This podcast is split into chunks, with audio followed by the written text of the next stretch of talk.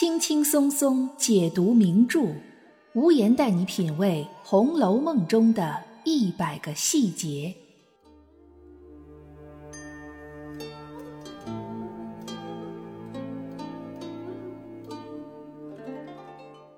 品读细节之美，发现别样红楼。大家好，我是暗夜无言，欢迎您收听原创节目《红楼梦》中的一百个细节。贾宝玉是《红楼梦》当之无愧的男一号。一直以来，有关于贾宝玉的讨论非常丰富，相关的著述可谓汗牛充栋。有人认为贾宝玉是以作者曹雪芹为生活原型的；有人认为贾宝玉是高举着反封建礼教大旗的斗士；有人认为贾宝玉是典型的封建贵族公子哥；也有人认为。贾宝玉这个人，一会儿深情款款，一会儿又四处撩拨，身上充满了矛盾重重的槽点。不论这些观点是否经得起推敲，但至少有一点可以肯定：贾宝玉这个人物绝对不是一个单一刻板的脸谱式人物，也不是一两个定语就可以形容和概括的。这既符合人性本身的复杂，也符合曹雪芹的创作需求。在《红楼梦》之前，中国的文学领域并没有任何一个男主角能像贾宝玉这样引发旷日持久、各持己见的讨论。无言之前的节目里，也至少有七到八集都在从各个不同的角度探讨贾宝玉。不过，事实上，曹雪芹开宗明义，在《红楼梦》的第二回就已经给贾宝玉下了一个总的定义。贾宝玉所有的性格特点也都是建立在这个总定义基础之上的。今天，我们就从一个细节来讲一讲这个问题。很多读者在看《红楼梦》时，都会将焦点聚集在贾宝玉和姐妹们进入大观园居住之后的一些情节描写上。的确。大观园的建成和投入使用，给《红楼梦》主体故事情节的展开推进提供了空间环境。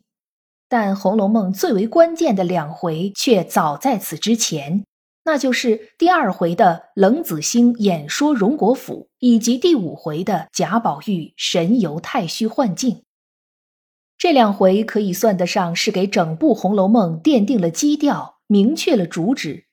当我们看书遇到很多问题得不到明确解答的时候，其实回过头来再仔细研读这两回，那么一些问题或许会迎刃而解。在第二回的冷子兴演说荣国府里，读者通过冷子兴之口第一次了解到整个贾府的大致情况。在介绍到贾宝玉时，冷子兴提到了贾宝玉的名言。女儿是水做的骨肉，男人是泥做的骨肉。我见了女儿便觉得清爽，见了男子便觉浊臭逼人。冷子兴认为贾宝玉这样的人将来必是色鬼无疑。这一论断立刻遭到了贾雨村的强烈反对。书里说：“雨村悍然厉色，忙指道：‘厉色。’”就是神色严厉、极其认真的样子，这个词很好理解。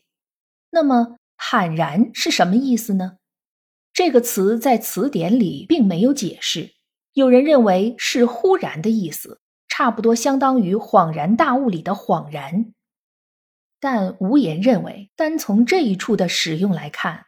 坦然厉色”这个词更体现了贾雨村一种少见的严肃认真。在被称为中国词书之祖的第一部词典《尔雅释户》中，对“罕”字的唯一解释就是“稀寡显，罕也”，也就是稀少、少见、少有的意思。贾雨村以极其少见的严肃认真，甚至严厉的语气，急忙制止了冷子兴对贾宝玉所谓“色鬼”的评论。可见，作者对于贾雨村接下来要说的话是非常重视的。这段话正是作者本身的贾雨村言，也就是说，贾雨村的这番话正是作者曹雪芹假借贾雨村的嘴要说给读者听的。那么，这番如此重要的话是什么呢？贾雨村说道：“世界上除了芸芸众生以外，还有两种人，一种是大仁之人，比如尧舜禹汤这样的上古明君，孔子孟子这样的大思想家，创建了程朱理学的程颢、程颐兄弟二人，以及朱熹，他们这些人身上有着天地之正气。另外一种人是大恶之人。”比如夏桀、商纣这样的上古暴君，王莽、曹操这样的夺权篡位者，秦桧这样的奸臣，他们身上有着天地之邪气。而当正气和邪气这两种东西一旦互相遭遇，彼此势均力敌、不相上下的时候，就会同时禀赋到另外一种人身上，使得这种人身体内同时具备正邪两种气。这样的人，一方面头脑极其聪俊灵秀，另一方面脾气秉性又十分乖僻邪谬。比如唐玄宗李隆基、宋徽宗赵佶这样失败的皇帝，竹林七贤这样的高人隐士，温庭筠、唐伯虎这样极富个性的大文豪，或者红拂女薛涛这样不走寻常路的女性，这些人虽然性格非常古怪。为人处事超出普通人的接受范围，但他们却有着极其优秀，甚至堪称卓越的一面。贾雨村认为，这样的人是正邪两副之人，而贾宝玉正是这样的人。这段话是贾雨村在全书中一次性说话次数最多的一段，他为我们展现了一个中国小说里前所未有的观点。正邪两副，我们来看看他所举的这些正邪两副的例子。唐玄宗李隆基作为一代帝王，最为后人所津津乐道的，反而不是他所开创的开元盛世，而是他和杨贵妃之间曲折悲情的爱情故事，以及最后因为安史之乱而终结的唐代的辉煌。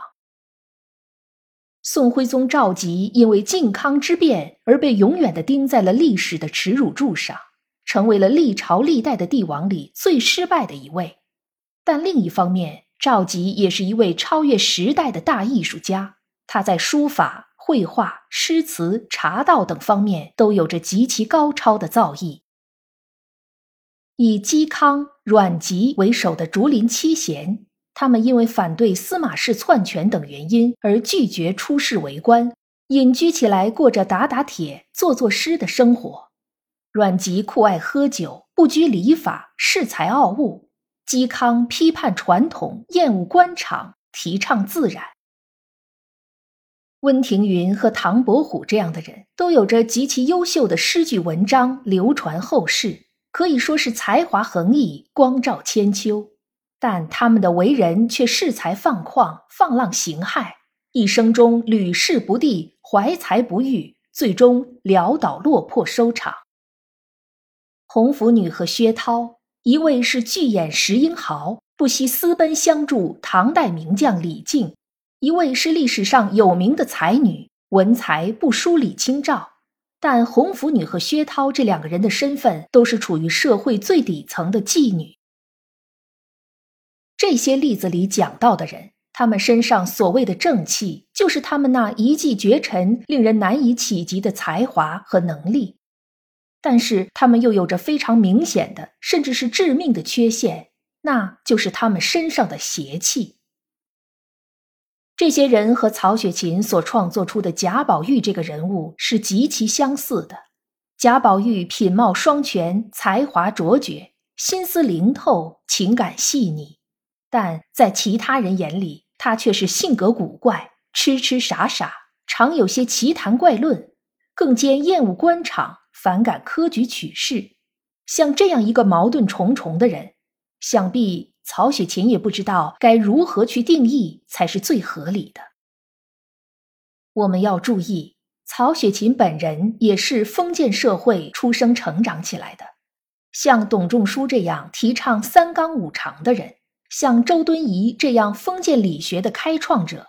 像程氏兄弟以及朱熹这样封建理学思想体系的建立者，他们在曹雪芹的价值观里是绝对的大人之人，是被赋予了天地正气的。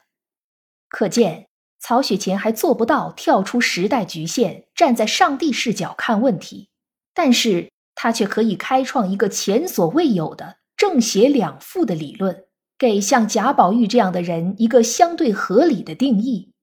虽然未必是最科学的，但却远远超过像冷子兴之流所谓色鬼这样一刀切的肤浅认识。有了这样一个奠定《红楼梦》人物创作基础的理论，我们便可以进一步弄明白第五回警幻仙姑为什么要带着贾宝玉神游太虚幻境。那是因为荣国公和宁国公二人的灵魂希望警幻仙姑以情欲声色等事警其吃完，或许这样可以让贾宝玉跳出迷人圈子，入于正路。意思就是荣宁二公希望贾宝玉能够勘破情欲声色，从而去除身上的邪气，保留正气。从狭义上来看。警幻仙姑给贾宝玉看写着判词的金陵十二钗册子，给他听《红楼梦》十二支曲，给他介绍妹妹兼美，教给他男女云雨之事，这些都是为了让贾宝玉可以快速勘破情欲声色。从广义上来看，整部《红楼梦》就是在用女子们的悲剧命运来让贾宝玉在他的人生中逐渐勘破情欲声色，所以。第五回可以算是整部《红楼梦》的一个缩写。可能有听友会问：为什么勘破情欲声色就能去邪存正呢？那是因为第二回贾雨村还说，像这样正邪两副的人，如果生在公侯富贵之家，则为情痴情种；生在诗书清贫之家，则为义士高人；生在薄作寒门之家。则为齐忧名昌。贾宝玉正是生在公侯富贵之家，所以他就是情痴情种。既然是情痴情种，那么只要让他勘破情欲声色，他自然就可以去除邪气，保留正气，从而实现宁荣二公重新振兴贾家的期望。那么，最后贾宝玉到底有没有做到勘破情欲声色呢？或者说，在贾宝玉勘破情欲声色之后，他到底是像宁荣二公期待的那样，让贾家兰桂齐芳了，还是恰恰与此相反，毅然决然的悬崖撒手出家为僧了呢？可惜的是，我们看不到曹雪芹原笔原意的《红楼梦》大结局，不知道贾宝玉最后的选择是什么。但从脂砚斋留下的批语，以及一些清代文人留下的红楼读后感中，可以大概知道，最后贾宝玉即使真的勘破了情欲声色，但一切已然来不及了。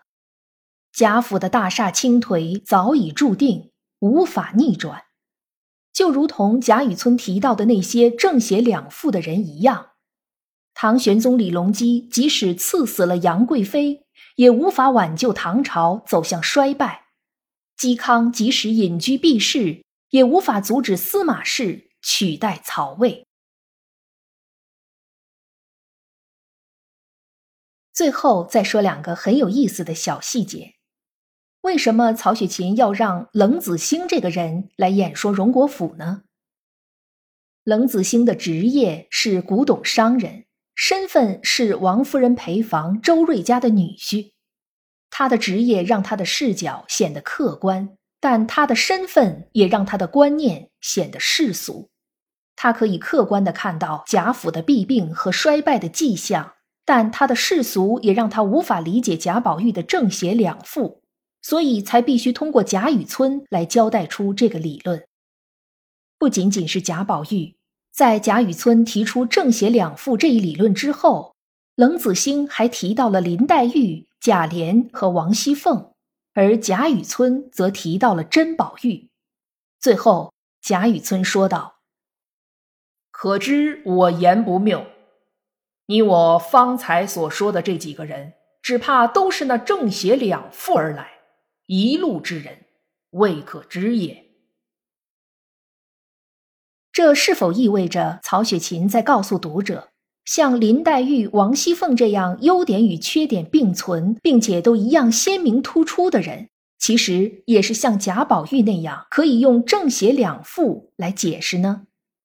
而贾宝玉对林黛玉的深情，对王熙凤的欣赏，是否也可以用同道中人来诠释呢？